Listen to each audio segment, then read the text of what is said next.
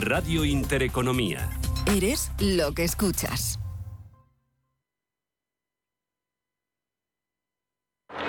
Every business day, more than a billion shares change hands on America's major stock exchanges. It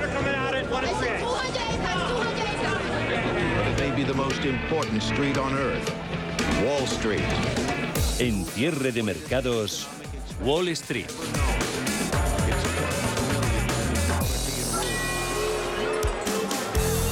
Desde el comienzo de esta semana, la mayor parte de los focos de atención se concentraban en el dato de inflación de Estados Unidos. La publicación de estos números mantenía en vilo a unos inversores que ya habían descontado con las subidas previas en bolsa una clara desaceleración de los precios en la primera economía mundial. Datos finales se han ajustado plenamente a las eh, previsiones y se ha producido claramente, y es del libro, un comprar con el rumor y un vende con la noticia, pero por momentos, eh, porque hace unos instantes eh, veíamos al Nasdaq cediendo más de un 1%, ahora cede índice del mercado electrónico un 0,5, 11.343 enteros, SP500 a la baja un 0,19, 3.900 62 vuelve a positivo. Dow Jones de Industriales con ganancias del 0,10 en los 34.003 eh, puntos. En otros mercados cae dólar contra el euro, moneda única en máximos de 7 meses. Desciende también la volatilidad, lo hace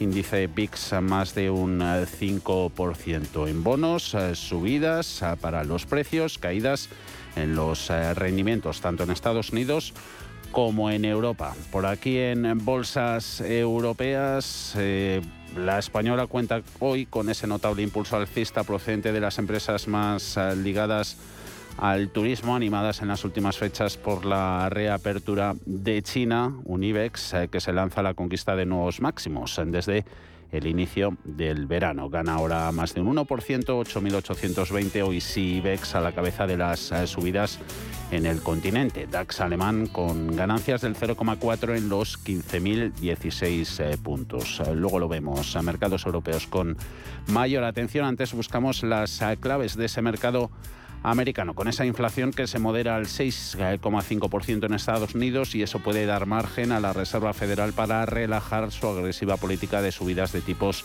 de interés. Algunos miembros de la Fed ya están a favor de subidas de tasas de solo un cuarto de punto. Paul Mielgo, buenas tardes. ¿Qué tal Javier? Muy buenas tardes. Estamos a la espera de una intervención del presidente estadounidense Joe Biden que reaccionará a este dato de inflación en Estados Unidos, una inflación que vuelve a moderarse.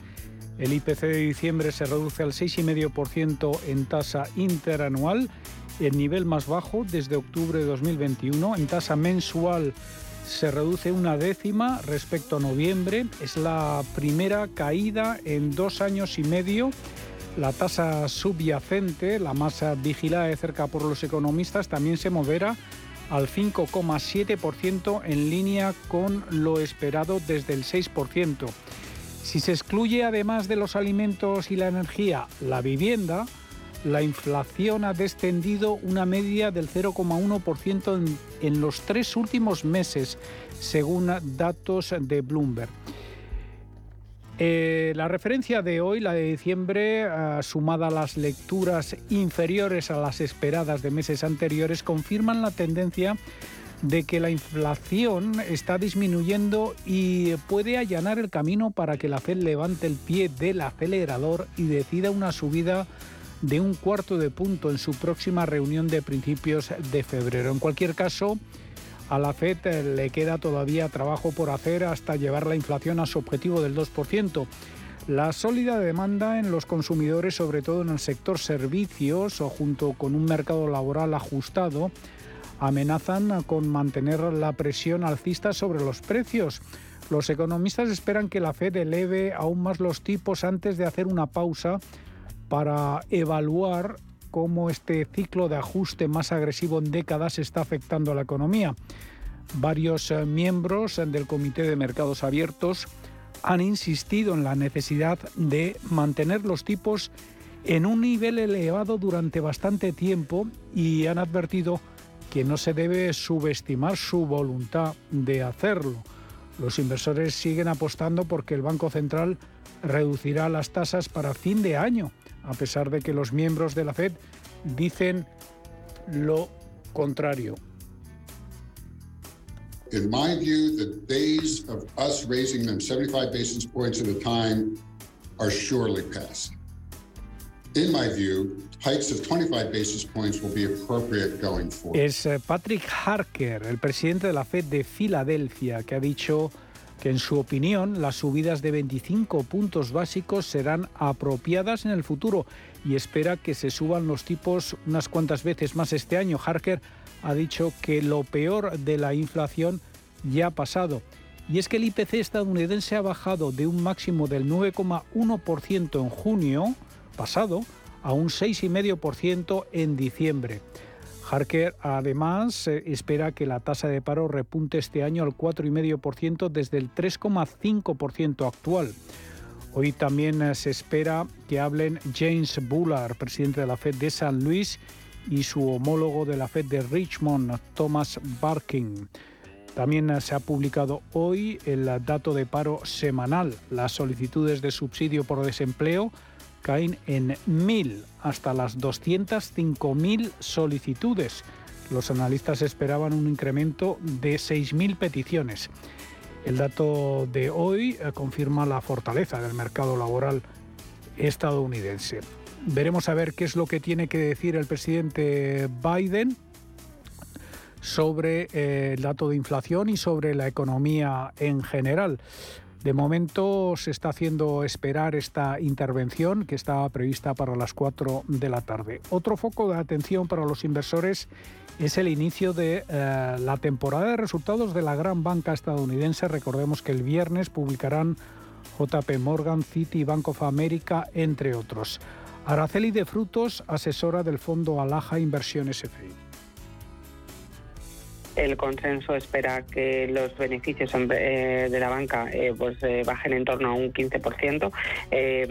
pueden aumentar esa bajada de beneficios si deciden también aumentar provisiones. lo que habría que mirar, no, bueno, pues son un poco esos controles de, del riesgo que estarían haciendo por parte de la banca, esos datos de morosidad y esa captación que, tendrían de, pasivo y cómo le ha impactado también este, este aumento de, tipos de interés sobre, sobre sus balances. Hoy el protagonista en uh, el Dow Jones es Walt Disney, que lidera las subidas del promedio industrial con un 3,42% de subida hasta los 99 dólares con 56 centavos. El gigante del entretenimiento se prepara para una batalla en uh, la sala de juntas con el inversor activista Nelson Peltz después de que la empresa se opusiera a los esfuerzos del multimillonario por entrar en el Consejo. La contienda enfrenta a Pels con Bob Iger, el consejero delegado de Disney, que ha regresado en noviembre en sustitución de Bob Chapek. Además de Walt Disney, vemos eh, subidas del 2,5% para el fabricante aeronáutico Boeing y Caterpillar, que suma un 1,83%. Entre los eh, perdedores de, de, los blue chips figura Amgen, United Health, Nike y Johnson Johnson.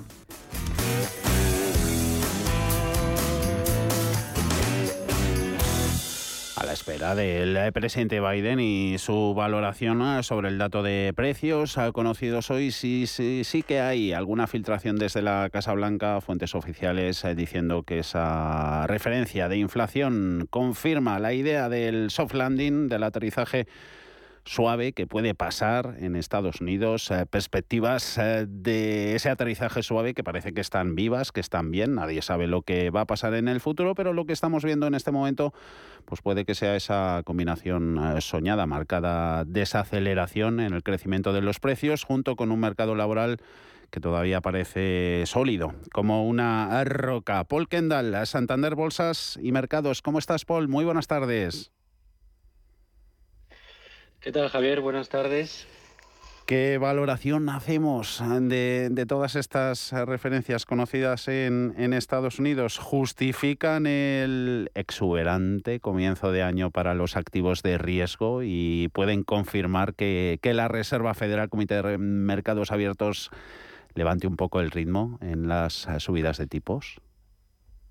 Pues Javier, en parte yo creo que, la reducción en las estimaciones de subida de tipos que, es, que, se, está viendo en mercado sí que, sí que explica parte de, la, parte de la subida que estamos viendo en los mercados este año. Luego hablaremos un poco de, otras, otros factores, no solo el tema de la inflación, pero fijándonos en el dato de hoy que habéis explicado muy bien en la introducción del, del programa, al final pues ha estado en línea con estimaciones y es verdad que el mercado se había posicionado ya para esa reducción en la inflación. Y al no haber una sorpresa hacia un lado u otro, pues la reacción inicial de las bolsas ahora mismo es, bueno, cautela, eh, tampoco es eh, toma de beneficios clara, ¿no? Porque es verdad que justo después del dato ha hablado Harker y Harker ha dado más voz eh, a esa subida de tipos de 0,25, que ya son varios los miembros que lo están diciendo. Entonces, tras cuatro subidas de 0,75, uno de 0,50, ya estamos hablando de eh, reducir el ritmo a 0,25. Y ya no solo eso, si es que el mercado ahora mismo está descontando que para la próxima reunión de la Fed y la siguiente, la Fed, la de febrero y la de marzo, ya está estimando menos de 50 puntos básicos. Es decir, el mercado está diciendo que no solo Em, no, van no solo no van a subir los mm. tipos 0,25 en los próximos reuniones, sino que posiblemente eh, pues en alguna de estas no haya actuación. ¿no? Entonces veremos a ver. Eh, y hablando del dato que también habéis comentado en la intro y me parece muy relevante, eh, el punto que más ha elevado el dato de, este mes ha sido el dato de shelter, la parte de vivienda.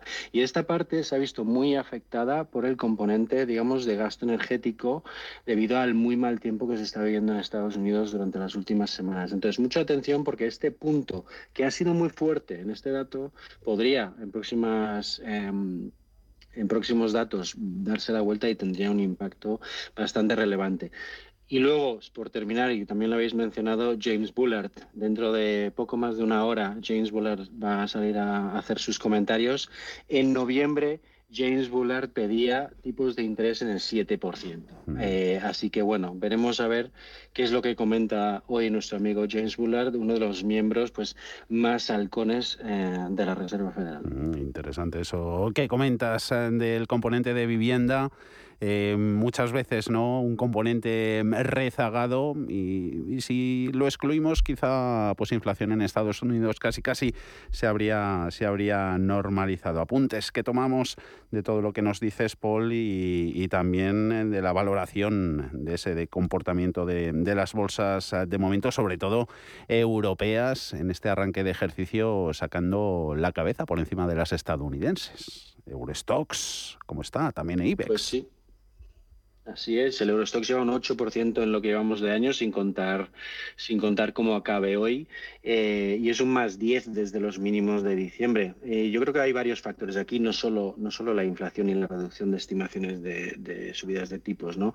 Para ver las razones de esa diferencia entre Estados Unidos y Europa, pues miremos un poco los factores diferenciales. Yo diría que la reapertura china, que es eh, un factor eh, que afecta mucho más a la economía europea por, digamos, pues por comercio entre ambas zonas eh, geográficas. Es verdad que no tenemos mucha información al respecto de, cómo marcha esa, esa, apertura económica, pero yo creo que el mercado está empezando a descontar un apoyo a una ralentización económica que pueda venir desde el lado de China. Yo creo que la reapertura del segundo país del mundo no es algo que debamos, em, bueno, que debamos eh, ignorar, ¿no?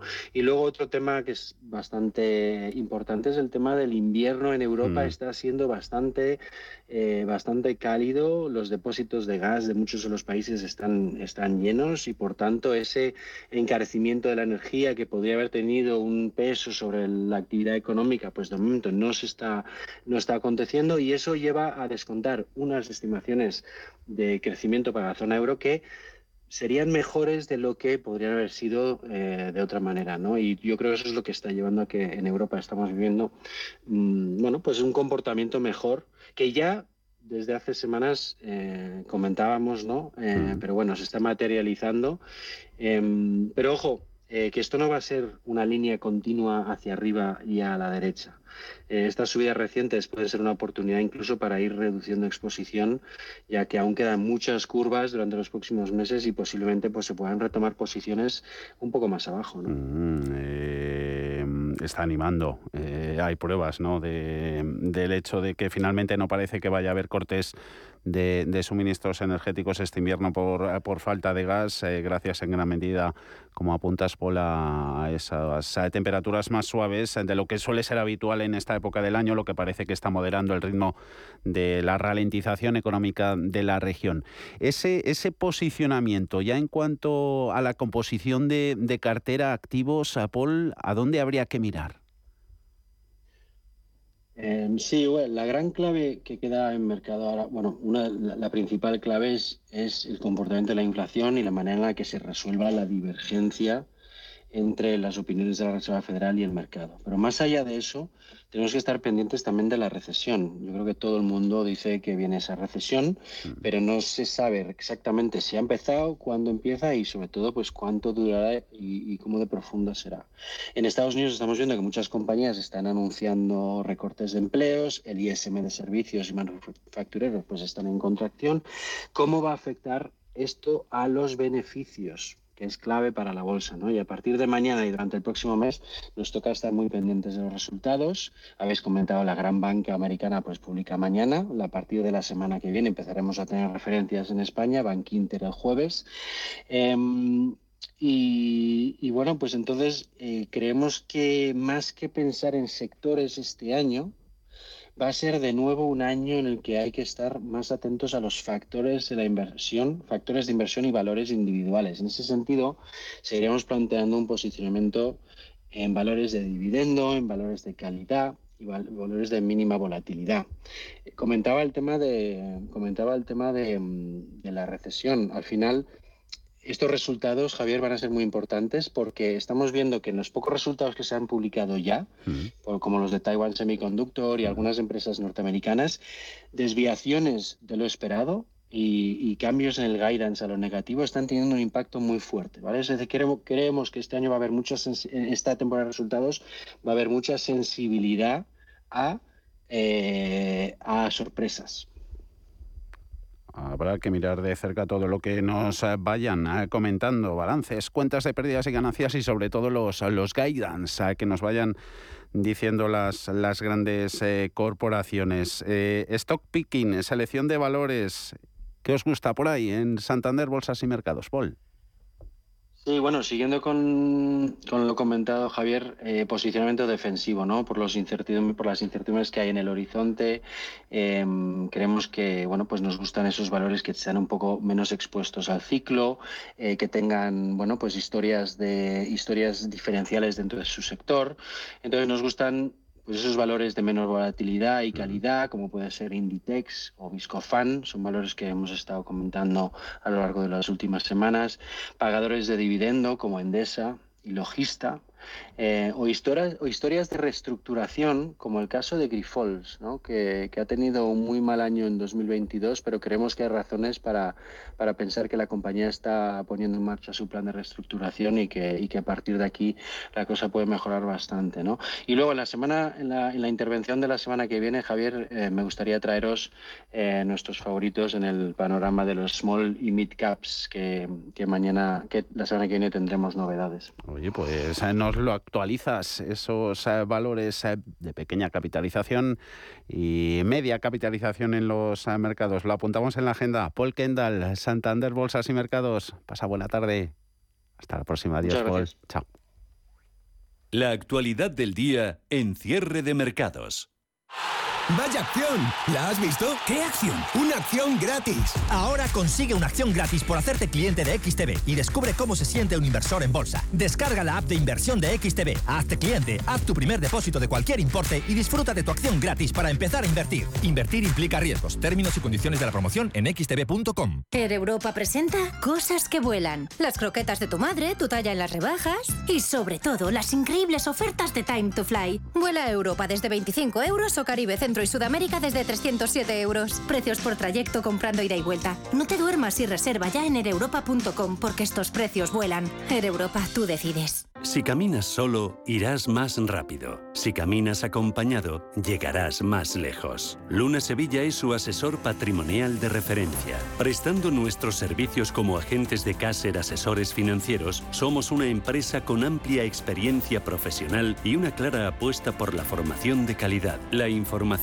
transparente y objetiva y por el asesoramiento financiero personalizado y continuado. Si desea más información, visite lunasevilla.es o llámenos al 91 762 3442. Visión global con la generación Silver, la generación que emprende, que se digitaliza, que se reincorpora al mundo laboral y que se reinventa profesionalmente. Porque el talento sí tiene edad, queremos sacarle el máximo partido a su experiencia. Recuerde, los martes tiene una cita a las ocho y media de la tarde en Visión Global, con nosotros y con los senior. Los nuevos conceptos energéticos son ya un presente. Por ello, en Radio Intereconomía nos sumamos cada semana a I más Verde, un programa sostenible y eficiente, productivo e innovador en el que analizamos etiquetas tan conocidas como eco, cero, bajas emisiones, descarbonización o renovables. Recíclate cada martes de 2 a 3 de la tarde en Radio Intereconomía con José Luis Pichardo y descubre el futuro más verde.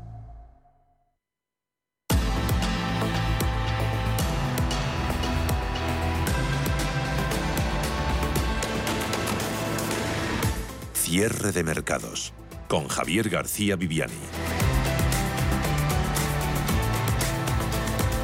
Esa desaceleración en las tensiones inflacionistas ha dado alas a las expectativas de una mayor contención en las subidas de tipos por parte de la Reserva Federal y por extensión a un aterrizaje más suave de la economía, unas expectativas que han desencadenado esas subidas tan tan generalizadas con las que ha comenzado el año en los eh, mercados financieros. Eh, referencia de precios de hoy en Estados Unidos suponía, por tanto, toda una reválida para apuntalar las últimas revalorizaciones acumuladas y esa confirmación del freno del IPC en línea con lo esperado evita al menos eh, sobresaltos bajistas, un optimismo cada vez mayor de los inversores que se sustenta en la creencia de que la inflación ya ha tocado el pico del ciclo, tanto en Europa como en Estados Unidos, y que por ello los bancos centrales están ya cerca de dar por finalizado el proceso de alzas de tipos. Además, lo hablábamos antes con Paul Kendall de Santander Bolsas y Mercados, esa reapertura de China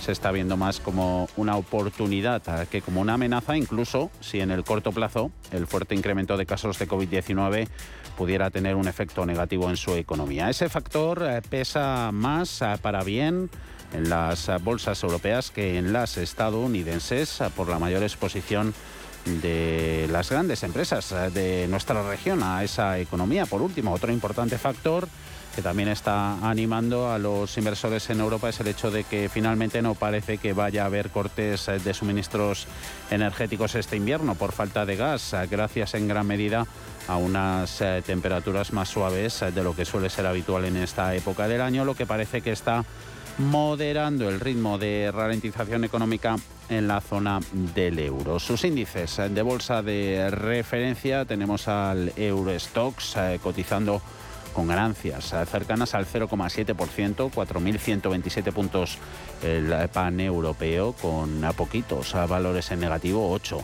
tan solo de los 50 que lo componen.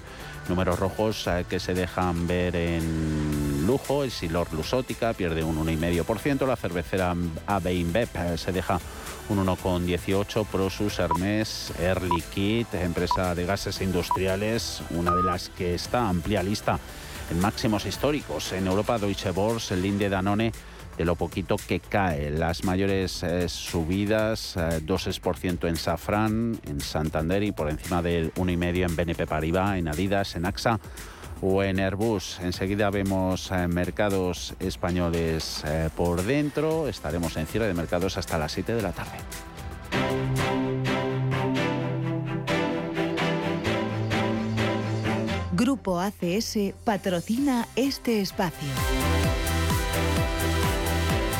Unibex eh, lo tenemos en su lectura en tiempo real ahora mismo 8.836 puntos eh, sumando un 1,27% su máximo intradía cerquita de los eh, precios actuales 8839 el mínimo en los 8.735 índice selectivo que cuenta con el notable importante impulso alcista procedente de las empresas más ligadas de nuevo al turismo animadas en las últimas fechas por la reapertura de China, acciones de Meliá, Amadeus, eh, también de IAG, destacando entre las más alcistas eh, de la jornada. Y por segunda sesión consecutiva, Celnex eh, la vemos quedándose pelín rezagada, cotizando la empresa de torres de telecomunicaciones entre las cuatro que pierden posiciones. Celnex retrocede un 0,6%. Grifols un 0,29, Acciona se deja un 0,21 y Endesa por muy poquito con penalización del 0,08 en 18,67. Hoteles Meliá, IAG, gana la aerolínea casi un 6%. Eh, Hoteles Meliá también en los 5 euros con 68, Amadeus un 3, luego subidas en CaixaBank, en Indra, en ArcelorMittal, en Santander, todas ellas por encima del 2%. Apuntes en lo corporativo, miramos también recomendaciones. Ana Ruiz, ¿cómo estás? Buenas tardes. Muy buenas tardes. Empezamos por JP Morgan. Tiene buenas expectativas para las telecos europeas de cara a 2023. Así lo explica en el último informe que ha publicado en el que sitúa Telefónica concretamente a su filial alemana entre las tres compañías de telecomunicaciones que más se benefician del contexto actual este año junto a British Telecom y Deutsche Telekom. Mientras tanto, el consejero delegado de Vodafone España, Colman Dillan, ha comunicado a la empresa su decisión de dejar su cargo el 31 de marzo, aunque se mantendrá vinculado asesorando en proyectos estratégicos del grupo Vodafone hasta finales de julio, cuando se producirá finalmente su salida definitiva. En el caso de Meliá, ha llegado a un acuerdo con la propiedad del antiguo Hotel Rey Juan Carlos de Barcelona junto con su principal inversor Tirus Capital para asumir la gestión del inmueble que se añadirá a la marca de lujo Gran Meliá bajo el nombre de Miranda de Pedralbes, según ha informado la empresa. Y Mafre, que ha informado también este jueves del cese de Alfonso Revuelta como miembro del Consejo de Administración al alcanzar la edad máxima prevista en los estatutos sociales de la entidad según la CNMV. Entre las recomendaciones, IAG ha logrado el respaldo de Bernstein, que ha repetido su visión positiva con consejo de compra sobre el valor, aunque han recortado levemente el precio objetivo que le conceden de 2,05 a 2,03 euros la acción. Y por último, JB Capital Market han mejorado su consejo sobre Amadeus de neutral a comprar y han elevado también el precio objetivo que dan a la compañía desde 58 a 66,70 euros por título. Grupo ACS, líder en el desarrollo de infraestructuras y servicios, les ha ofrecido este espacio.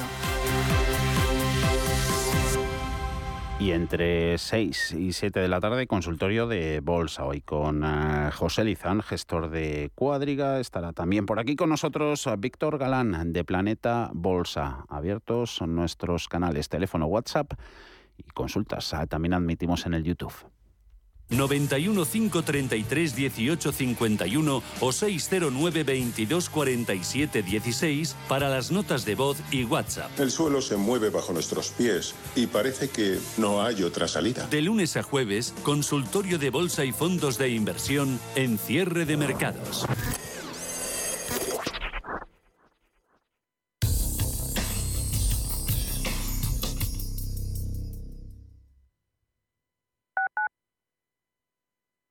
¿Quieres invertir de manera inteligente con altas rentabilidades y riesgo controlado? Cibislen es la empresa líder en inversiones inmobiliarias. Invierte con garantías desde solo 250 euros. Miles de inversores ya confían en Cibislen para sacar la máxima rentabilidad a su dinero. Únete a la inversión inteligente visitando cibislen.com. Redecora tu casa, redecora tu casa, redecora tu casa, redecora tu casa, redecora tu casa. Reforma integral piso de 80 metros cuadrados en 8 semanas, 32.950 euros. Redecora tu casa, redecora tu casa, redecora tu casa. Seguimos siendo la primera empresa española en darte por escrito la duración, las calidades y un precio cerrado. Conócenos en redecoratucasa.com.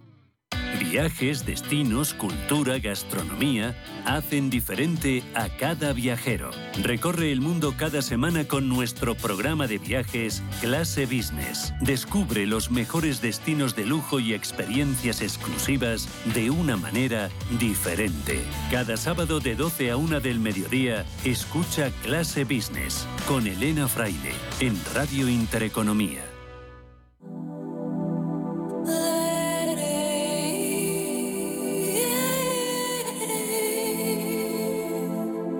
Ruta 42. Los sábados a las 8 de la tarde en Radio Intereconomía. Un viaje infinito por las grandes músicas. Ruta 42.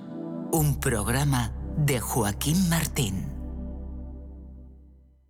Antes de que amanezca te acompaña, escucha y ameniza las mañanas en Radio Intereconomía. Antes de que amanezca, con Guillermo Sancho Muela, de martes a viernes de 6 a 7 de la mañana en Radio Intereconomía. Radio Intereconomía.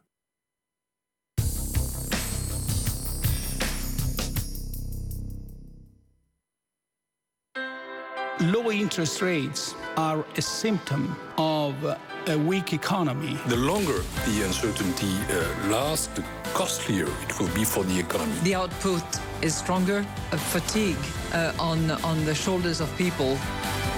Expansión y ciclo. Cierre de mercados.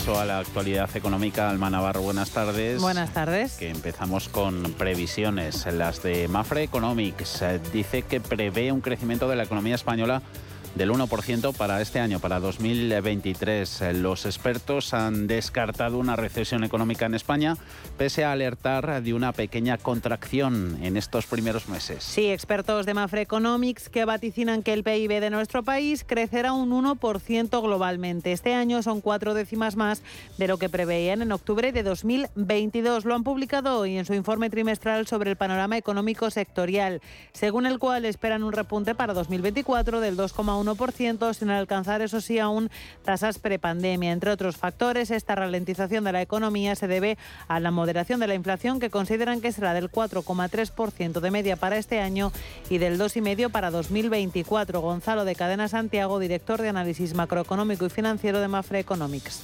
La economía española eludirá la crisis en 2023 eh, gracias a unos todavía asumibles costes financieros, ayudas fiscales y su orientación a servicios y que, bueno, este residencial de momento está aguantando. Pero tendrá un crecimiento subpar, 1% en el 2022, que, 23, que es más alto que la Unión Europea, por supuesto, y que la mitad de, y que todos los grandes países relevantes, o grandes, perdóneme, de la Unión Europea, el país más afectado de la región será Alemania, con una contracción anual del 0,9% debido a la desaceleración en el consumo, menor producción industrial y caída de las exportaciones. Volviendo a España, gobierno central y autonómicos del Partido Popular y de PSOE en plena pre-campaña electoral en un año marcado por las citas con las urnas. La Comunidad de Madrid ha anunciado hoy esa bonificación del 20% en el tramo autonómico del IRPF para inversores extranjeros que mantengan su actividad durante los próximos seis años en la región. Continúa la guerra fiscal entre Gobierno Central del Partido Socialista y gobiernos autonómicos del PP. El otro requisito, ha dicho Isabel Díaz Ayuso, es que quien se quiera coger esta deducción no podrá haber residido en España en los últimos cinco años y no tendrá un límite de inversión. Escuchamos a la presidenta de la Comunidad de Madrid. Por una parte, recibir nuevos madrileños que vengan a vivir entre nosotros y que su familia sea atendida en la mejor sanidad pública del país, en una educación en libertad y calidad, con un transporte público excepcional y seguridad, en una región integradora y plural. Y por otra, trasladar un mensaje claro a la comunidad inversora internacional, que en España hay contrapesos institucionales y una alternativa a este Gobierno, muy especialmente ahora ante el impuesto de patrimonio. Según las previsiones de la Consejería de Economía de la Comunidad de Madrid, la medida podría generar 13.000 puestos de trabajo que aportarían 886 millones de euros más al PIB de la región por cada mil millones de inversión. Los ingresos por impuestos rondarían los 125 millones. Y Comisiones Obreras propone a los empresarios en el marco de un posible acuerdo de negociación colectiva para este 2023 un nuevo diseño de las cláusulas de garantía salarial basado en la marcha de las empresas pero con un índice objetivo. Sí, Comisiones Obreras se abre al criterio de la patronal de vincular la subida salarial con los convenios colectivos a la evolución real de la economía y de los sectores, pero lo hace con su propia letra pequeña. Plantea hacerlo a partir de índices objetivos que según plantea el sindicato debería aportar el Ministerio de Hacienda a partir de los datos declarados por las empresas en sus declaraciones periódicas de IVA. Contamos eh, también el dato de confianza del consumidor, el publicado por el CIS, eh, mejora en diciembre por segundo mes consecutivo, pero se mantiene lejos de los niveles registrados en diciembre del año anterior. ICC del mes de diciembre se situó en 68 puntos, son 7 puntos y medio más que el dato del mes de noviembre. Incremento del índice por segundo mes consecutivo se debe al aumento de dos componentes, tanto valoración de la situación actual, que crece 6,3 puntos respecto a noviembre, como valoración de las expectativas de futuro, que mejora 8,8 puntos en el último mes. Eso sí, en relación con el mes de diciembre del año pasado, tasa interanual, la evolución del ICC es negativa y se reduce 13,3 puntos.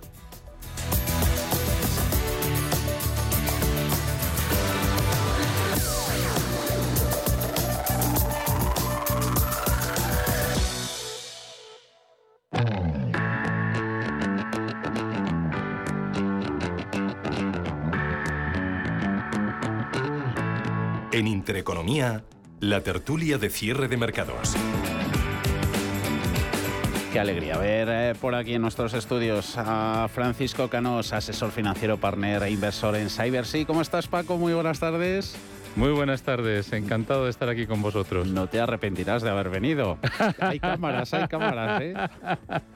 No, no, cuenta, cuenta lo del dedo. Un pequeño accidente al abrir la puerta, cierto que es peligrosa. He entrado con demasiado ímpetu.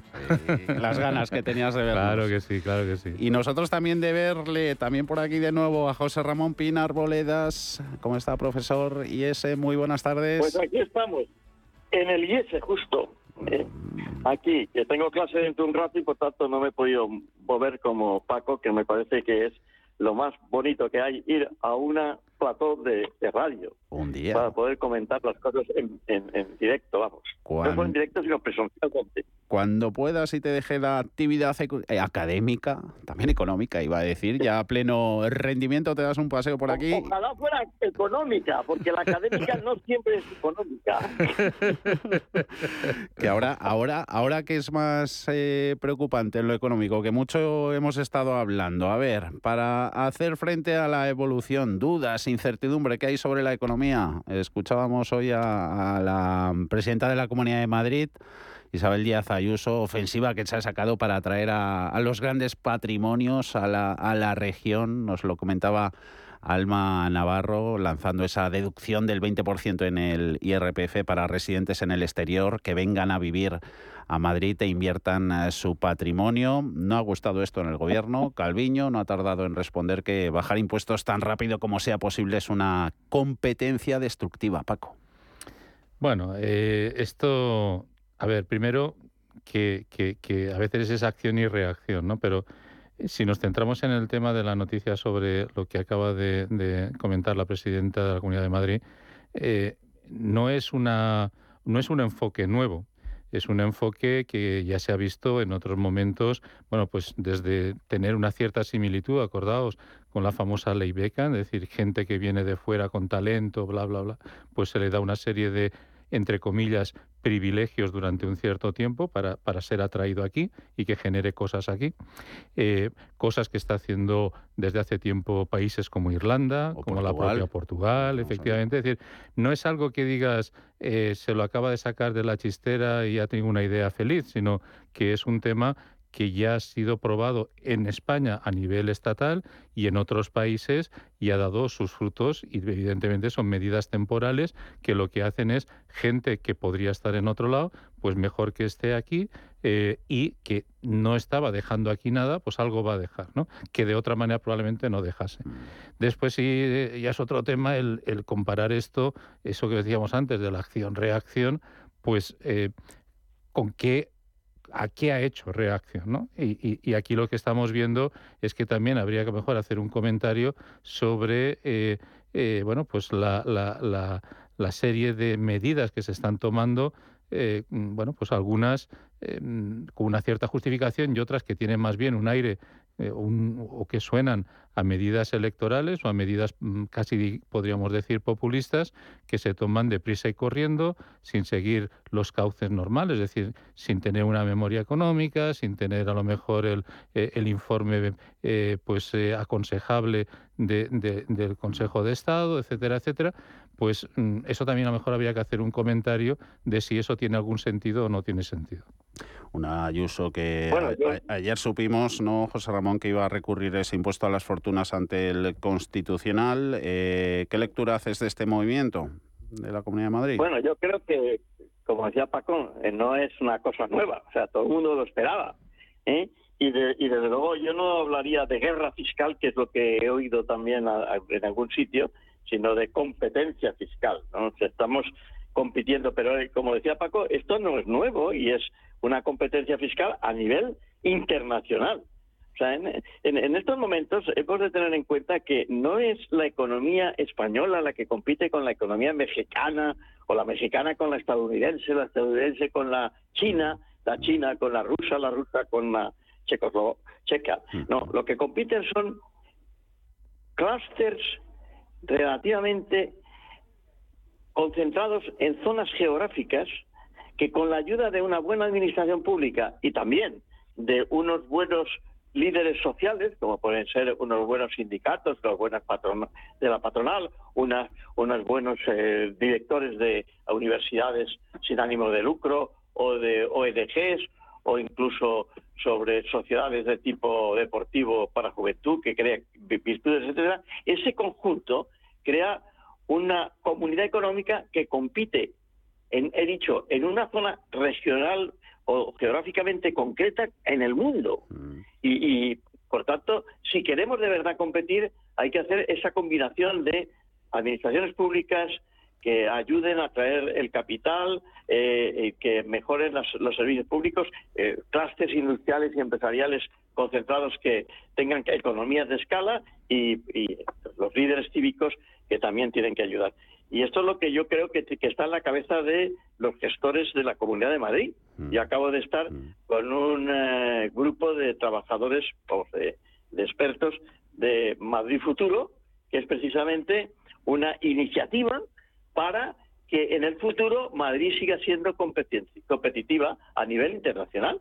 Y, esto, por ejemplo, hemos visto que a lo mejor eh, Madrid necesita una, un, edificio, digamos, emblemático. ¿eh? Por, ejemplo, Barcelona y concretamente Cataluña tiene a la Sagrada Familia, que es el edificio más visto en el mundo. Madrid tiene edificios muy emblemáticos, pero no los ha explotado.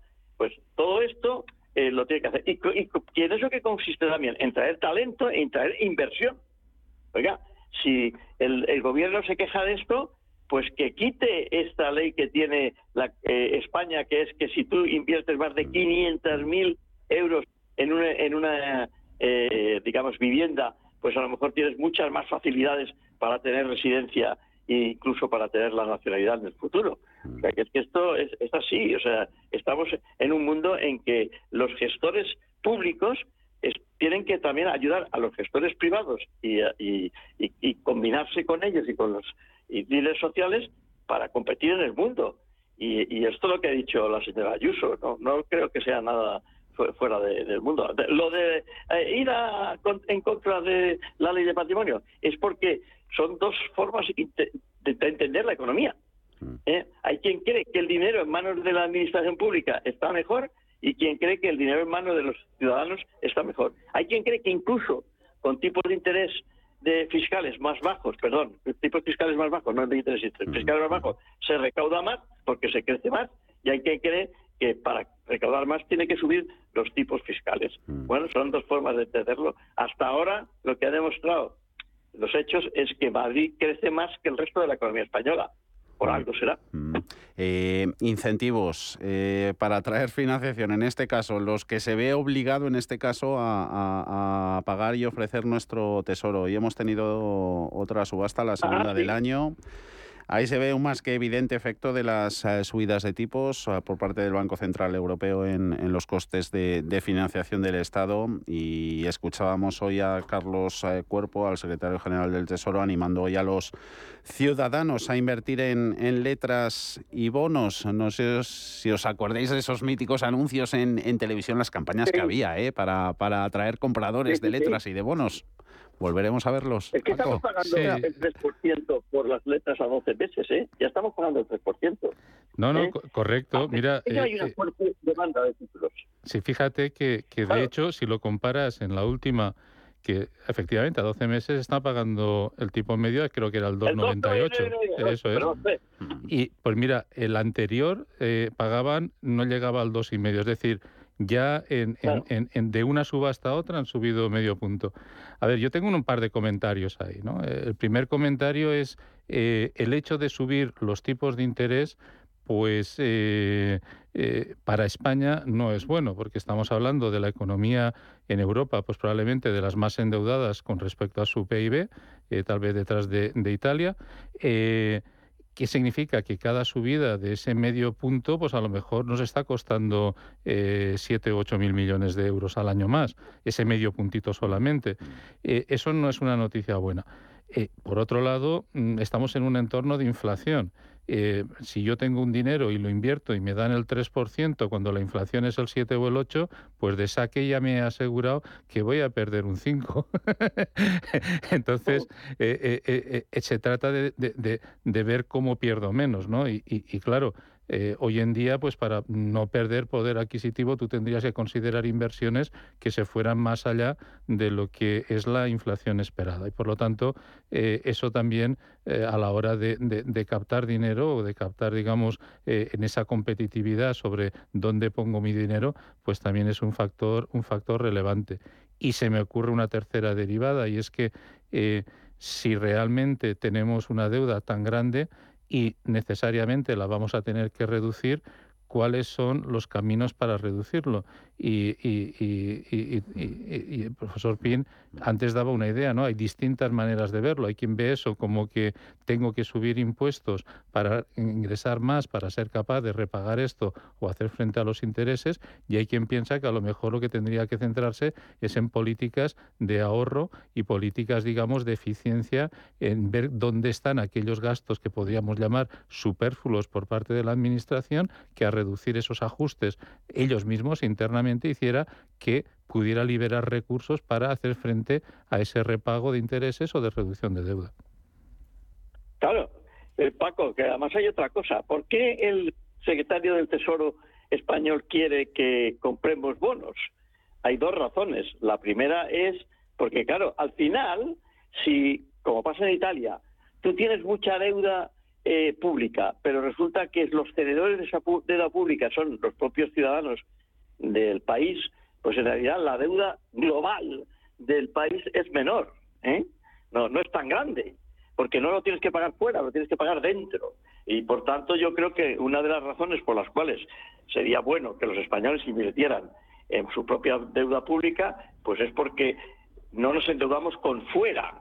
Claro, si nuestra moneda es el euro y, por ejemplo, el euro se revalorizase, que, que es lo que puede pasar, pues resulta que eh, como nuestras emisiones son en, euros, pues resulta que, crece nuestra nuestra cantidad de, dinero que debemos al exterior.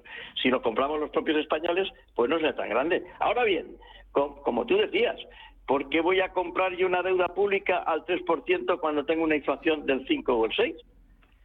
Pues lo lógico, en, si a mí me aconsejasen en estos momentos, es si usted tiene dinero suficiente, pues compre usted inmuebles en el centro de las ciudades que se revalorizan en España a una velocidad enorme. De hecho, el problema que tenemos ahora, desde el punto de vista social, no es solamente la, la debilidad de los salarios, sino el incremento, por ejemplo, de los alquileres para los jóvenes que no hay que no hay forma de que se puedan ir de casa porque los alquileres se comerían casi el 40% de los salarios a los que, les están ofreciendo. Por tanto, eh, lo, veo, yo yo creo que sería bueno para el, la nación que comprásemos la deuda pública, pero no para los nacionales.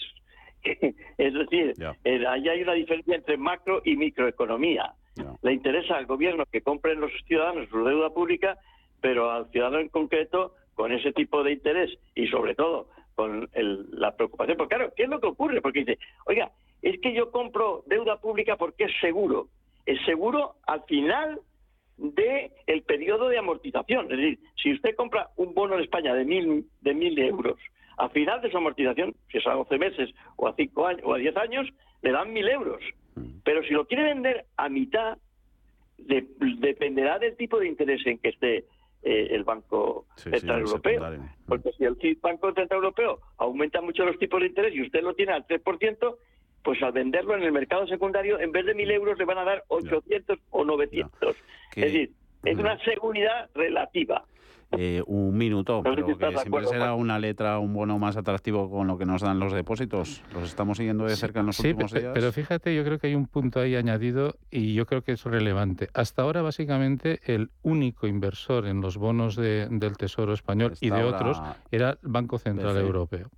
Y el Banco Central Europeo ya ha anunciado que poco a poco, bueno, pues cada uno, cada palo que aguante su vela. Entonces, si eh, los inversores extranjeros no se sentían interesados en la situación actual y realmente el único era el inversor único era el Banco Central Europeo, cuando éste se vaya retirando, ¿quién le va a sustituir? Y si le sustituye, digamos, en exclusiva a inversores extranjeros, probablemente van a pedir una prima de riesgo mucho más alta de la que puedan estar pidiendo inversores españoles. Mm, mm. Un placer.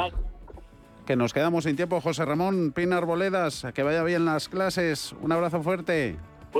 Pues muchísimas gracias. Y Un abrazo a todos. Paco, ¿estarás por aquí unos días? Di que sí, por aquí estaré a disfrutar de, los madriles. Una alegría verte. Como siempre, un abrazo. Buena tarde, un abrazo.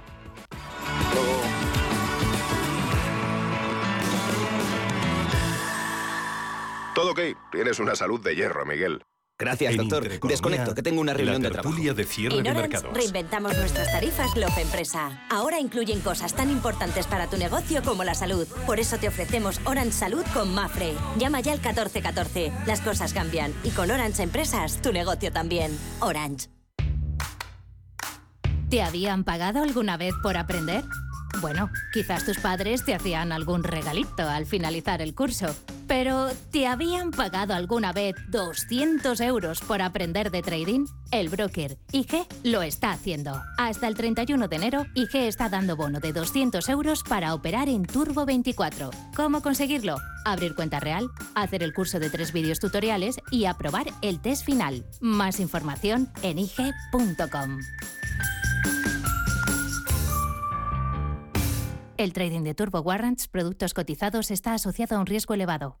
¿Quieres conocer los retos que tiene el turismo en este año? Ven a descubrirlo el próximo 16 de enero en Otusa Explora. El foro de innovación turística contará con voces autorizadas del sector que analizarán los desafíos del turismo y cómo la innovación y la transformación son claves en el sector. Inscríbete ya de forma gratuita en la web forootusaexplora.com. Te esperamos. Las noches de lunes a jueves en Radio Intereconomía te convocamos a Disidencia Deportiva, un programa diferente, independiente, apasionante, disidente y deportivo. Disidencia Deportiva, de lunes a jueves a las 11 de la noche, tu tertulia de deportes en Radio Intereconomía. Cada sábado, en Rienda Suelta, te contamos todo lo que se cuece en el panorama ecuestre. Deporte, actualidad, ocio, cultura, tradición, salud y mucho más. De 2 a 3 de la tarde, todos los sábados, en Radio Intereconomía, galopamos en las ondas con Rienda Suelta. Radio Intereconomía. Una excelente plataforma para anunciar tu empresa. Con una audiencia exclusiva, con poder adquisitivo medio alto y que sabe lo que quiere. Teléfono 919992121 y en comercial arroba intereconomía.com. Radio Intereconomía. La radio de las empresas.